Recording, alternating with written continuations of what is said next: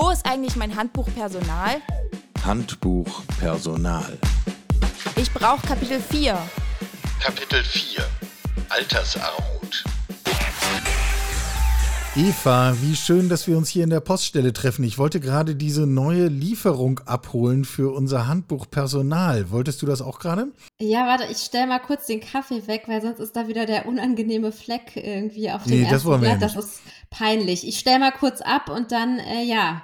Ähm, darfst du zuerst oder darf ich jetzt zuerst äh, gucken? Und Wir, wir gucken mal, ob wir nicht jeder hier so ein Exemplar haben. Also wir haben jedenfalls hier eine neue Lieferung gekriegt für unser Handbuch Personal. Ich weiß eigentlich noch gar nicht, wo wir das abheften, aber das können wir vielleicht am Schluss entscheiden.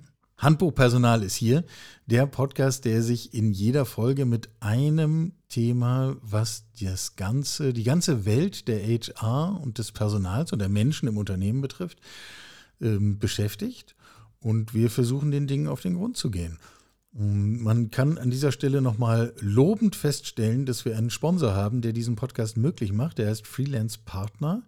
Das ist ein persönlich gepflegtes Netzwerk von über 7400 Freelancern. Hier auf meinem Zettel steht Freelancenden. Würdest du das eigentlich gendern? ja, FreelancerInnen, würde ich einfach sagen. FreelancerInnen ist irgendwie geschmeidiger, oder? Also Ja. freelancepartner.de, da muss man hingehen, wenn man das will. Unser glorreicher Sponsor.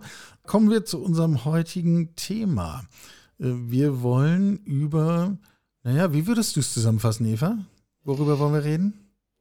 Ich würde es jetzt mal ganz kurz und knapp sagen, eigentlich über Altersarmut, auch wenn das nicht sexy klingt. Nee, so Ja. richtig gar nicht. Ähm, Und diejenigen, die jetzt tapfer sind und jetzt immer noch zuhören, da könnte man auch sagen, wir könnten auch über Geld im Alter reden. Wir könnten auch über Anerkennung und Würde im Alter reden. Und schon wird es vielleicht nochmal interessanter. Also, äh, jedenfalls über alle diese Dinge wollen wir mit Karina reden. Sie ist Kopf und Gründerin von Obstkäppchen. Hallo Karina. Hi, danke schön, dass ich hier sein darf und mit euch über dieses schöne Thema Altersarmut reden darf. Schön, dass du da bist. Vielleicht kriegen wir ja noch den positiven Twist hin, den Michael gerade angesprochen hat. Aber ja, ähm, mal gucken. Ich, ich freue mich mega, dass wir hier zusammen sind und äh, uns über Themen wie Altersarmut austauschen können, aber eben auch, wie man Menschen Würde geben kann, wie man Menschen sichtbar machen kann, wie man vorsorgen kann. Und danke, dass ihr hier diese Bühne dafür bietet. Hol uns mal kurz ins Bild. Obstkäppchen versorgt Menschen mit. Der Name sagt's. Wer Rotkäppchen kennt, weiß, äh, einer Tüte voll gesunder Dinge. Ähm, aber das ist ja nicht die ganze Idee. Äh, gib uns mal den Kurzpitch, bitte. Genau, also du hast das gerade schon super angesprochen mit der Würde im Alter. Das ist nämlich auch etwas, was uns persönlich sehr beschäftigt und uns sehr herumtreibt.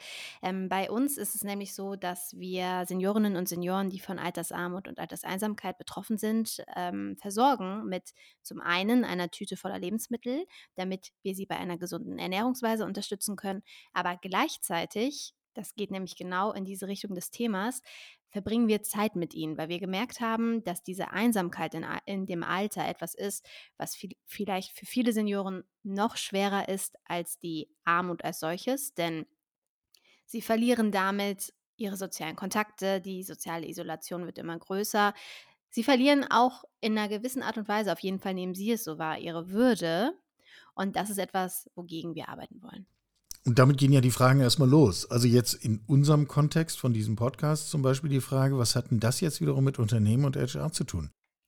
Das hat tatsächlich recht viel damit zu tun. Man kann das auf ganz verschiedenen Ebenen betrachten. Also zum einen geht es natürlich darum, dass wir, die aktiv äh, im HR tätig sind.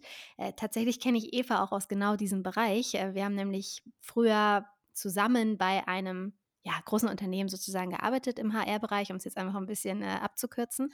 Und äh, zum einen geht es natürlich auch darum, dass wir solche Probleme sehen, also auch Probleme sehen, die die Zukunft für unsere Mitarbeiter bringen könnte.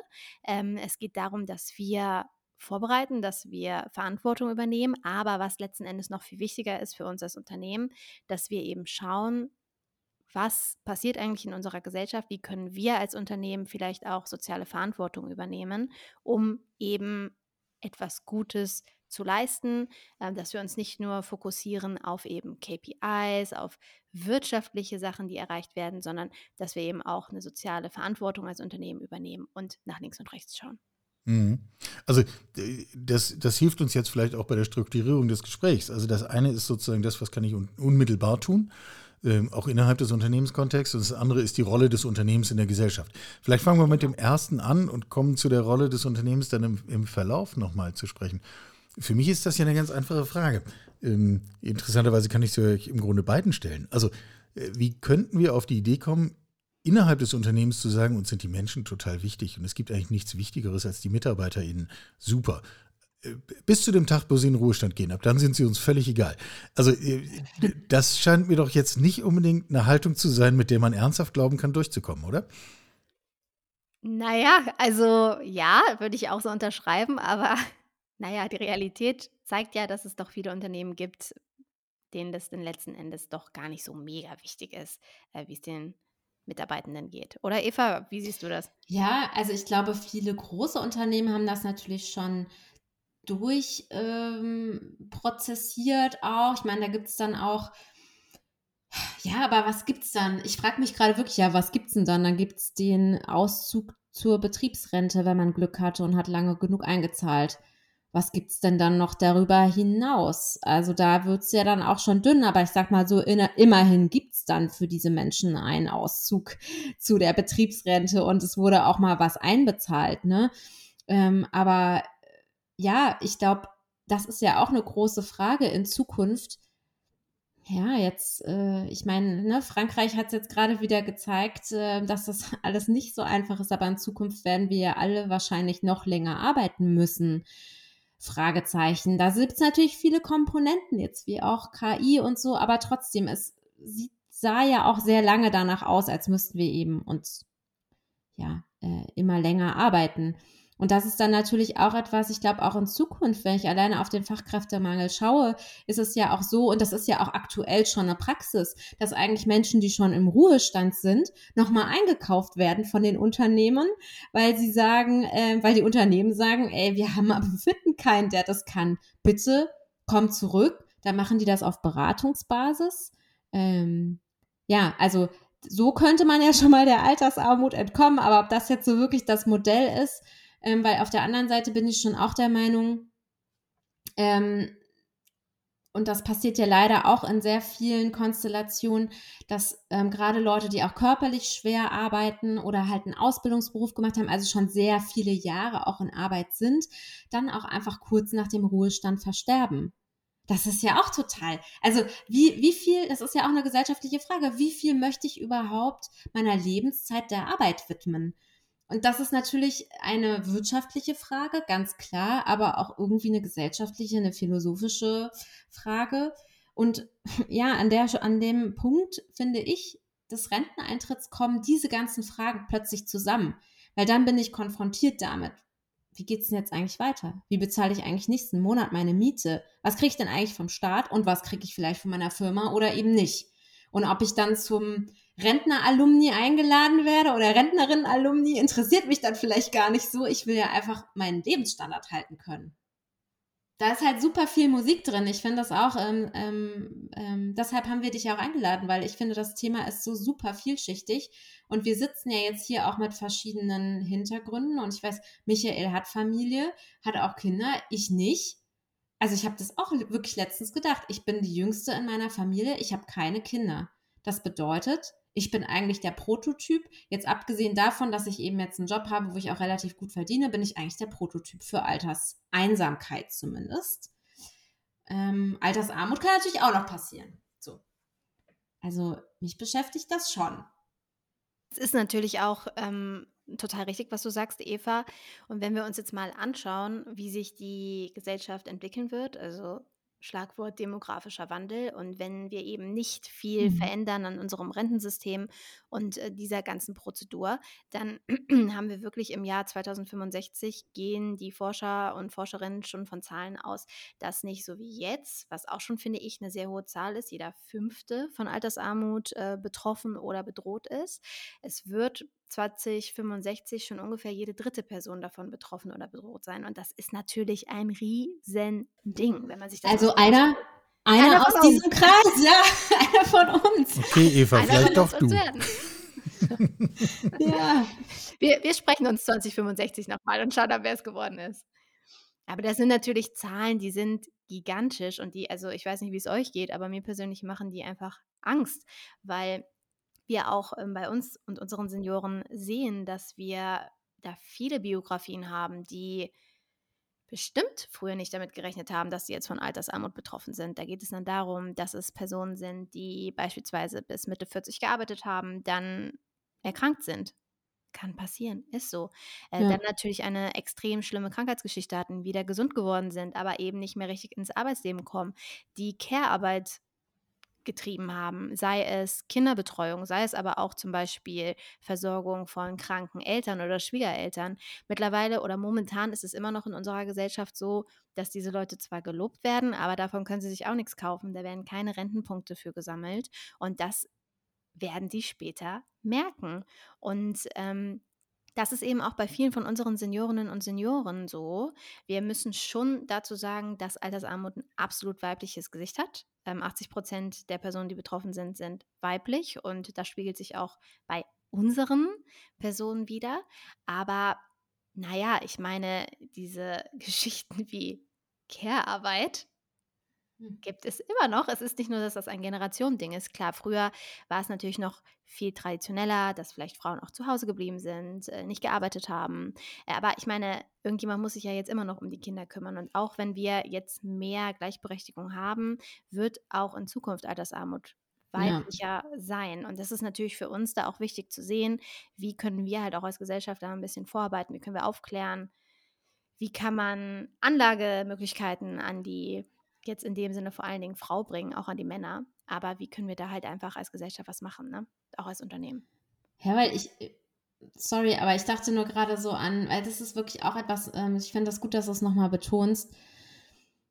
Klar, jetzt bei, bei Obstkäppchen, die RentnerInnen, Seniorinnen, die ihr jetzt betreut, das ist ja auch, wie du sagst, nochmal eine andere Generation, aber man muss ja nun mal in seinen eigenen, also ich kann in meinen eigenen Freundeskreis gucken, da sind die Frauen in Teilzeit gegangen. Obwohl, also Jahrgang, ich bin Jahrgang 85, so, ne, also man wollte viele Dinge anders machen, aber ähm, im Endeffekt war es dann doch so besser. Zumindest für den Moment. Und das, was du ja sagst, ist ja genau das. Für den Moment. Und wenn der Moment sich ändert, hm. Absolut.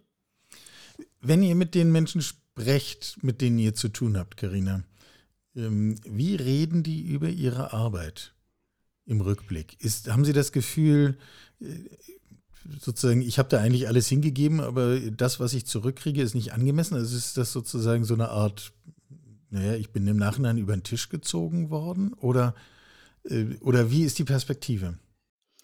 Mm, Das ist tatsächlich eine super gute Frage, über die ich jetzt auch mal kurz nachdenken musste. Ich würde tatsächlich sagen, jetzt bei den Fällen, wo es mir sofort einfällt, dass die wirklich mit sehr viel Passion über ihre Arbeit sprechen. Also es ist eine Arbeit gewesen, die ihnen sehr viel Spaß gemacht hat, die ihnen sehr viel bedeutet hat, die aber auch einen sehr, sehr, sehr großen Teil ihres Lebens eingenommen hat. Also die waren da lange Schichten. Das, also die Leute, die wir besuchen, sind schon öfters aus nicht akademischen äh, Berufen, ja, haben dann beispielsweise in Fabriken gearbeitet, haben als Postzusteller gearbeitet, ähm, haben in der Kinderbetreuung gearbeitet. Aber das sind alles Sachen, da erzählen die immer noch von, weil es sie so bewegt hat und beschäftigt hat und ähm, weil es so wichtig gewesen ist für sie. Und ich glaube schon, dass sie sich auf der einen Seite auch ein bisschen ausgenutzt fühlen ähm, für diese Arbeit, die sie eben erbracht haben und für das, was sie jetzt dabei rauskriegen. Aber ich merke tatsächlich, dass wenn Frustration da ist, also Frustration ist da, aber wenn die gerichtet ist an eine bestimmte Stelle oder in eine bestimmte Richtung, dann ist es tatsächlich eher die Politik, ähm, weil die Seniorinnen und Senioren einfach keine wirkliche Lobby haben. Seniorinnen und Senioren sind in der Politik oftmals egal und ähm, werden halt nicht wirklich so beachtet, wie sie eigentlich beachtet werden sollten, wenn man sich vorstellt, dass diese Leute halt auch ihr Leben lang für unsere Gesellschaft gearbeitet haben. Aber das ist interessant, wie du das schilderst, weil das würde ja bedeuten, diese Ebene von, von Menschen behalten ihre Würde für das, was sie getan haben, wo sie auch ihren Beitrag geleistet haben. Das ist im Grunde gar nicht so fern. So wie du das schilderst, ist ja ganz viel vorhanden, wo man anknüpfen könnte. Umso wichtiger scheint mir das zu sein. Evas Punkt muss ich ja noch mal verstärken. Natürlich werden wir alle länger arbeiten. Und natürlich werden wir alle äh, mit der Zeit dann nochmal ganz anders umgehen. Und natürlich wird keiner mit, mit 70 mehr auf dem Dach stehen und Dachdecker sein. Das ist ja klar. Und äh, es steht auch heute keiner mit 65 unter Tage und, äh, und arbeitet im Bergbau. Aber, aber wir, wir werden doch über ganz andere Phasen unseres Lebens auch in berufliche Kontexte eingebunden sein. Da finde ich das eigentlich eine ganz gute Nachricht zu sagen, was so das, das Bild, das Selbstbild, den, das Gefühl von, ich habe hier wirklich auch was, was für die Welt und für mich beitragen können, dass das vorhanden ist, das finde ich eigentlich ganz positiv. Ja, also das, das haben sie auf jeden Fall, ähm, das haben sie, also das haben viele von ihnen. Ähm, sie haben jetzt halt eher so dieses Thema mit der Würde, dass sie das Gefühl haben, dass ihre Würde jetzt so langsam verloren geht, ähm, weil sie halt eben von dieser Armut betroffen sind, ne? Und sich kein, keine kleinen Auszeiten mal erlauben können, geschweige denn, also mit Auszeiten meine ich sowas wie einen Kaffee trinken mit einer Freundin oder mit einem Freund. Wir meinen jetzt keinen Luxusurlaub irgendwie sonst wo. Ähm, und das ist etwas natürlich, wo sie jetzt sagen, okay, ich bin mittlerweile so bedürftig und ich kann mir das selbst einfach nicht mehr leisten. Und das schlägt sich auch für sie, also für uns natürlich nicht, aber für, für das eigene Selbstbild ein bisschen so da, als würden sie langsam etwas so von ihrer Selbstbestimmtheit Selbstbestimmtheit und ihrer Würde so verlieren.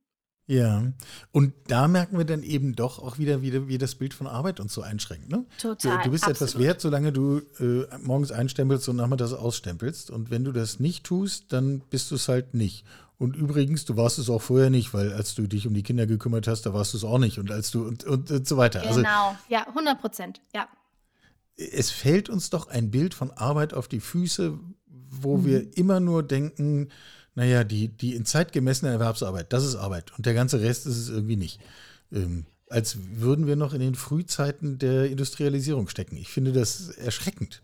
Absolut. Ich habe das auch vorhin ähm, zu Michael nochmal gesagt im Vorgespräch, so dass ich, also äh, irgendwie fühle ich mich da selbst so, also irgendwie ähm, fühle ich mich da selbst gerade so ein bisschen hilflos, weil wie du ja auch sagst, also als gerade ähm, ne, fürs Unternehmen gesprochen, natürlich ist man auch auf eine, ähm, ist man auch auf eine politische Entscheidung irgendwo angewiesen. Ich will jetzt nicht die, ähm, ähm die Verantwortung sozusagen auch von Unternehmen wegschieben, aber ich kann es ja so mal für das Unternehmen sagen, für das ich ja auch mit Verantwortung trage da sind wir total stolz darauf, dass wir diese Lebensphasenflexibilität anbieten. Also das heißt einfach, dass man Stunden auch reduzieren kann, wie es zu einem passt. Und das ist auch ein Wettbewerbsvorteil, den wir gerade sehen. Aber was natürlich die Wahrheit ist, ist, dass die Rentenpunkte ja trotzdem hinten überfallen. Also du ähm, ne, also die Frage ist, ist es dann wirklich so selbstbestimmt? Also viele bei uns machen es auch, weil sie zum Beispiel noch Nebentätigkeiten haben. Das heißt, das ist jetzt nicht so dieses Einkommensding und das ist natürlich auch eine Bubble der AkademikerInnen oder zumindest der Thought Worker, so würde ich es mal nennen. Ist natürlich auch nochmal so ein Ding. Aber ähm, ich fühle mich da irgendwie so ein bisschen hilflos. Also wir haben auch sowas wie eine betriebliche Altersvorsorge, was wir anbieten. Ich meine, das ist ja auch schon mal was, wo wir uns auch mit beteiligen. Ähm, ja, und jetzt werden ja auch nochmal ähm, ähm, Sozialabgaben erhöht, auch für Kinderlose. Also das, das zahle ich zum Beispiel auch alles gern und das finde ich auch richtig. Und ich finde es auch richtig, dass Familien entlastet werden. Aber das ist ja nur, das sind für mich irgendwie jetzt gefühlt, auch wenn du es so erzählst, so Tropfen auf den heißen Stein. Und glaubst du, dass es dann vielleicht doch diesen Durchbruch braucht, 32-Stunden-Woche? Also, dass es diesen, dass es so dieses starke Signal braucht, dass sich wirklich etwas ändert? Oder sind es vielleicht auch noch andere Sachen? Du hast jetzt schon so Care-Arbeit angesprochen. Das ist eine wirklich super gute Frage, Eva. Und das ist eine so große Frage, dass man die jetzt auch gar nicht mit Hü oder ja. beantworten kann. Hm. Ähm, ich glaube, also das ist auf jeden Fall das, was ich wirklich so beobachtet habe. Zum Beispiel, euer Modell ist super, was ein bisschen sich mehr an dem Mitarbeiter oder Mitarbeiterin ähm, orientiert, was Flexibilität mit sich bringt. Aber ich glaube, dass das, was wirklich wichtig ist, und das meine ich ganz im Ernst, ich sehe das zum Beispiel auch in meinem Umfeld so. Also ich bin jetzt äh, 31 Jahre alt, in meinem Freundeskreis geht es langsam los, dass ähm, Nachwuchs kommt bei denen, die äh, Nachwuchs haben möchten. Und auch da, alle Freundinnen von mir sind zu Hause geblieben und kümmern sich jetzt erstmal um die Kinder. Und es ist einfach so, auch wenn da die Unternehmen probieren, dass es anders ist. Es ist einfach so, dass danach dieser Wiedereinstieg deutlich schwerer ist und wenn sie überhaupt wieder richtig reinkommen, dann in Teilzeit. Dann kann man nicht mehr wirklich die Führungsebene übernehmen oder, oder, oder, oder. Und ich glaube, dass es da einfach ein viel wichtigerer Punkt ist. Ich, ja, das ist politisch, aber das ist natürlich auch irgendwie von der Wirtschaft so ein bisschen dann getrieben, dass einfach diese Care-Arbeit und diese Zeiten einfach viel besser honoriert werden, viel besser wertgeschätzt werden, sodass sich vielleicht dann doch auch nochmal das ein bisschen mehr aufteilt und dass einfach diese Jahre nicht ähm, so vergessen werden dürfen, beziehungsweise so ja, nicht, äh, nicht belohnt werden äh, für die eigene Rente, weil ich glaube, das ist tatsächlich echt einfach noch dieser Knackpunkt, ähm, mhm. warum wir einfach noch das Problem haben, was wir haben. Ich weiß, Michael überlegt schon, aber ich muss eine Sache loswerden, weil ich habe gestern wirklich mit einer Freundin dazu telefoniert und die sagte mir, sie wollte eigentlich, also es gab dieses Shared Leadership Modell bei ihnen schon mal, dann ähm, war sie noch mal in Elternzeit und ähm, ist zurückgekommen. Und dann ähm, war diese Stelle noch mal, diese Leadership-Stelle noch mal frei. Und sie hatte auch schon, also die Kollegin, mit der sie das damals shared gemacht hat, die hat keine Kinder, aber äh, die war immer noch da. Und dann hat sie noch mal quasi nachgefragt, wollen wir das noch mal zusammen machen? Das Unternehmen hatte sich in der Zwischenzeit aber schon entschieden, ah, Shared Leadership, das ist nur Stress für uns. Das ist für euch vielleicht ganz geil, aber für uns ist es irgendwie nur Stress. Und dann hat die Kollegin halt gesagt, nee, ähm, die finden das ja jetzt nicht so super. Ich mache diese 100% Leadership-Stelle alleine. Gut, das Ende vom Lied ist jetzt, diese Stelle wurde eingespart. Also meine Freundin hatte jetzt Glück im Unglück, aber ähm, das ist, die ist eine super top ausgebildete akademische ähm, super Kraft, ja, die stemmt den Haushalt, macht das alles nebenbei, die hat so viel Ehrgeiz, also die lässt du los und dann macht die alles. Und diese Beispiele, die machen mich so traurig, weil ich denke, das liegt ja auch nicht daran, dass die Menschen das nicht wollen würden oder nicht auch diesen Spagat eingehen würden, also gerade in dem akademischen Bereich, ne? Ähm, und die sich das vielleicht auch manchmal dann eben Umstände halber leisten können, diesen Spagat einzugehen, dass das selbst da irgendwie nicht klappt, das macht mich so sauer. Das wollte ich nur noch mal sagen. Sorry, Michael. ich bin nochmal reingekrätscht mit einem Beispiel. Aber genau das Stichwort nehme ich auf, weil genau da wollte ich drauf hinaus. Und äh, ich spitze jetzt mal ein bisschen zu äh, auf die Gefahren, dass ihr über mich herfällt. Aber also Verantwortung dafür, das alles besser zu regeln, haben wir alle. Das äh, ist ja völlig klar. Aber ganz offensichtlich, und Karina hat ja jetzt mehrfach darauf hingewiesen und auch sowohl für diejenigen, die heute schon in Rente sind, als auch für diejenigen, äh, die heute in Arbeit sind, ähm, dieses Armutsproblem hat weibliche Züge. Ähm, ja. Und warum seid ihr nicht wütender? wenn ich hier anfange, wütend zu sein, dann, dann ähm, schaltet dieser Podcast niemand mehr ein, der jetzt vielleicht nicht auf der feministischen Welle schwimmt, Michael. Ich halte mich da schon immer zurück, weil ich denke, es soll ja auch ein Podcast für Leute sein, die vielleicht ähm, jetzt nicht ähm, auf der Hardcore-Feministinnenwelle okay, schwimmen. Unter uns haben wir das jetzt schon mal geklärt. Folge 10 dieser ersten ja. Staffel wird die Wutfolge. Aber Karina, wie siehst du das?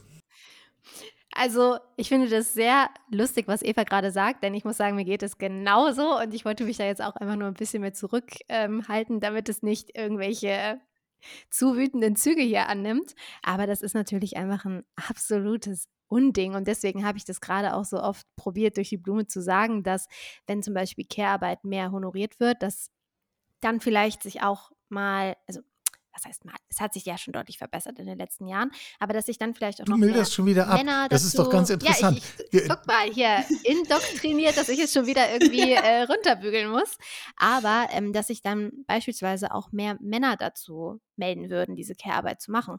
Und ich finde, ja, das stimmt. Die Generation, die wir gerade besuchen, das waren einfach historisch gesehen andere Zeiten. Aber es wird genauso weitergehen. Es wird genauso weitergehen und es ist einfach total schwer zu akzeptieren, dass Frauen, nur weil sie halt eben Kinder kriegen, irgendwie letzten Endes doch immer noch diese diese Rolle haben müssen, dass sie sich um die kranken Verwandten kümmern müssen, dass wenn es irgendeine Care-Arbeit gibt, es, es, ist, es wird eigentlich immer von Frauen übernommen.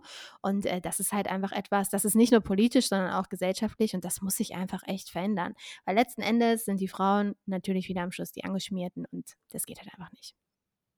Ja, und guck mal, du hast jetzt vorhin gesagt, bei deinen Freundinnen ist es so und bei meinen ist es so und wir haben ja sieben Jahre Altersunterschied dazwischen. Ah, also ich glaube, ähm, es wird sich auch, also ich, ich hoffe einfach auch auf ein bisschen auf die Wut der Frauen. Ähm, und ich hoffe, dass es dafür nicht irgendwie eine, eine Oppression oder ein irgendwas ähm, sozusagen braucht, so regimeartiges, bis das passiert. Aber ähm, ich, ich zähle auch irgendwie darauf und ich bin gerne sozusagen, also ich bin ja, ich bin ja Ally, ich bin ja keine Mutter sozusagen, aber natürlich kann ich auch davon betroffen sein, weil du hast es ja vorhin gesagt, meine Eltern sind alt, ich kann auch in diese Betreuungssituation kommen, ich kann morgen krank werden und kann nicht mehr arbeiten. Aber eben, solange ich gesund bin und in diesem Zustand arbeiten kann wie jetzt und auch sozusagen äh, diesen Wohlstand ja auch irgendwie habe, bin ich doch verpflichtet, als Frau Unterstützerin zu sein, Ally zu sein. Und ja, also äh, mich treibt das schon sehr um, auch weil ich ja jetzt nicht alle Verhältnisse dann immer so durchblicke und natürlich auch nur durch Hörensagen über meine Freundinnen sozusagen Second, Second mitbekomme. Und da, da wird ja auch eher so ein bisschen dann ausgeheult, als zu sagen, du, das ist aber auch total toll, äh, dieses und jenes. Ähm, also ja, es ist ja eher problemorientierter. Voll. Aber ich glaube, wir werden ja nicht drum herumkommen, ähm, uns irgendwie zu solidarisieren. Ich frage mich nur, warum passiert es nicht? Also wahrscheinlich auch, weil ich zu faul bin, weil wir beide, also ich meine, du machst ja schon was in dem Bereich irgendwie, aber ja, also Carina, ja, obwohl ich auch sagen muss, Eva, ähm, ich glaube, da müssen sich nicht nur die Frauen solidarisieren, sondern da müssen die Männer mindestens genauso laut äh, mitmachen. Michael, hier, Danke, gucken, ja, er nickt schon. Sagt, aber weil ja. ähm, das reicht nicht, wenn das einfach nur ähm, die weibliche Bevölkerung angeht, sondern das muss halt eben auch von beiden Seiten auskommen. Genauso wie wenn du halt in einer heterosexuellen Beziehung lebst oder Ehe oder was auch immer und halt ein Kind hast, dann muss das halt eben auch von beiden Seiten kommen, diese Unterstützung. Ähm, und ich denke, nur so geht es. Also das, es reicht nicht, wenn sich dann nur die Frauen solidarisieren, sondern das muss die ganze Gesellschaft an sich machen. Michael, was sagst du dazu? Ich, ich, sehe das exakt ganz genauso. Und ich beobachte nur, dass äh, sowohl ihr beide eben, als auch in mir habe ich genau dieselbe Seite, wir alle gelernt haben, das irgendwie dann auch wieder einzufrieden und zu sagen, na ja, und es wird auch ganz schön mhm. und mehr erste Schritte und so weiter. Und wie wäre es mit einer Frauenquote von vielleicht 30 Prozent? Ähm, wo, wenn ich ehrlich bin, äh, wenn es um Benachteiligung von Männern ginge, dann hätten wir keine Diskussion darüber, ob es Quoten bräuchte oder nicht, dann hätten wir längst ja. eine. Ähm, ja. Weil es Männern völlig egal ist, ob sie Quotenmann sind oder nicht. Hauptsache, ich kriege den Posten in den Dienstwagen.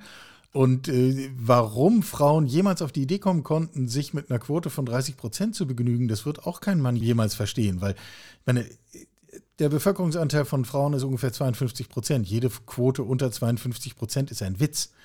Und wir sind an dieser Stelle nur nicht ehrlich. Warum wir sozusagen unser Bedürfnis nach Frieden und Harmonie und Liebe ähm, höher ja, ranken weil, äh, als weil, Partizipation und Beteiligung und äh, Teilhabe. Mit dem Ergebnis, dass Karina am Schluss mit dem Obstkorb in der Hand zu Menschen gehen muss, die durch die Bank weiblich sind, weil wir sie hinten haben runterfallen lassen. Das ist ein Spiegelbild, was mir überhaupt nicht gefällt. Eva hat erwähnt, ich habe Kinder, ich habe zwei Töchter. Das ist nicht die Welt, die ich mir für meine Töchter wünsche.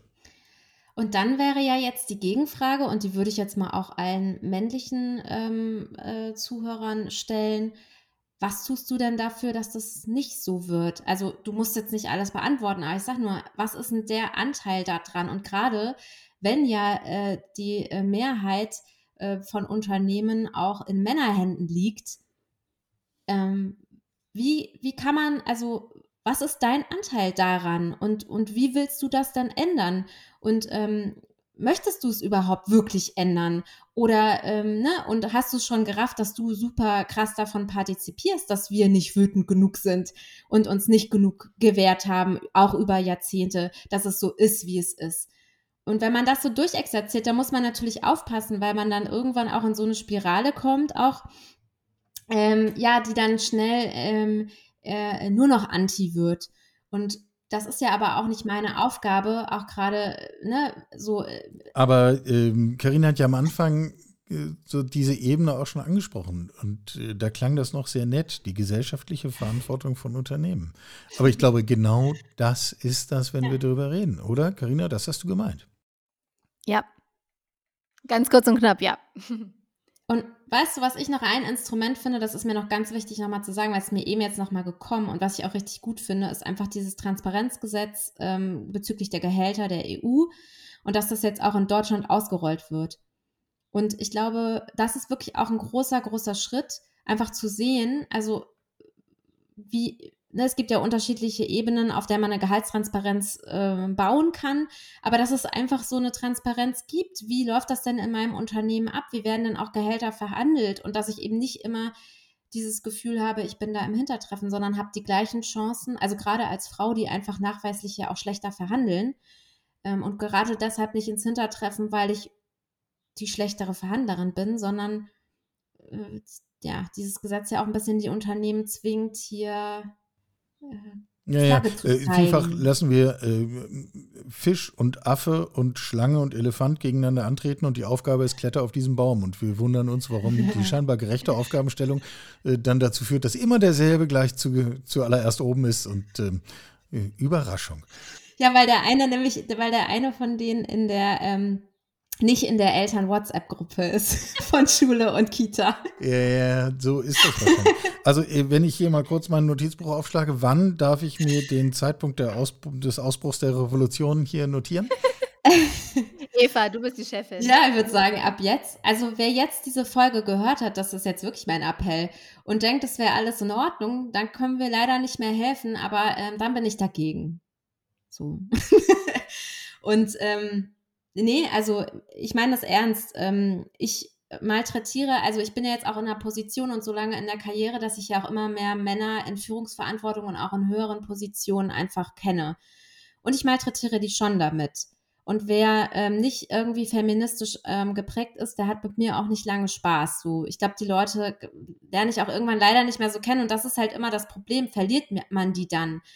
Aber die Sache ist ja, ich bin ja nicht alleine, sondern es geht ja auch darum, ja, Banden zu bilden und dass sie eben auch mal in ihren Rotary-Clubs und Hinterzimmern mit der Zigarre mal gefragt werden, was sie denn eigentlich tun für Vereinbarkeit in ihrem Unternehmen. Und dass das einfach eine normale Frage wird, die nicht nur Frauen stellen müssen, sondern die, genau, untereinander ausgehandelt werden ähm, oder besprochen werden. Und dass da das so ist, wie zu sagen, ich habe den Porsche als Firmenwagen, wird dann da gesagt, ich habe übrigens eine Kita oder einen Kita-Zuschuss, ähm, flexible Arbeitszeiten, wir haben so und so viel Frauenprozent in Führung, dass das sozusagen hier der neue Porsche wird. Ja. Karina, du bist dabei bei der Weltrevolution? Auf jeden Fall. Eva, ich folge dir überall hin. Das machen wir genauso. Gut.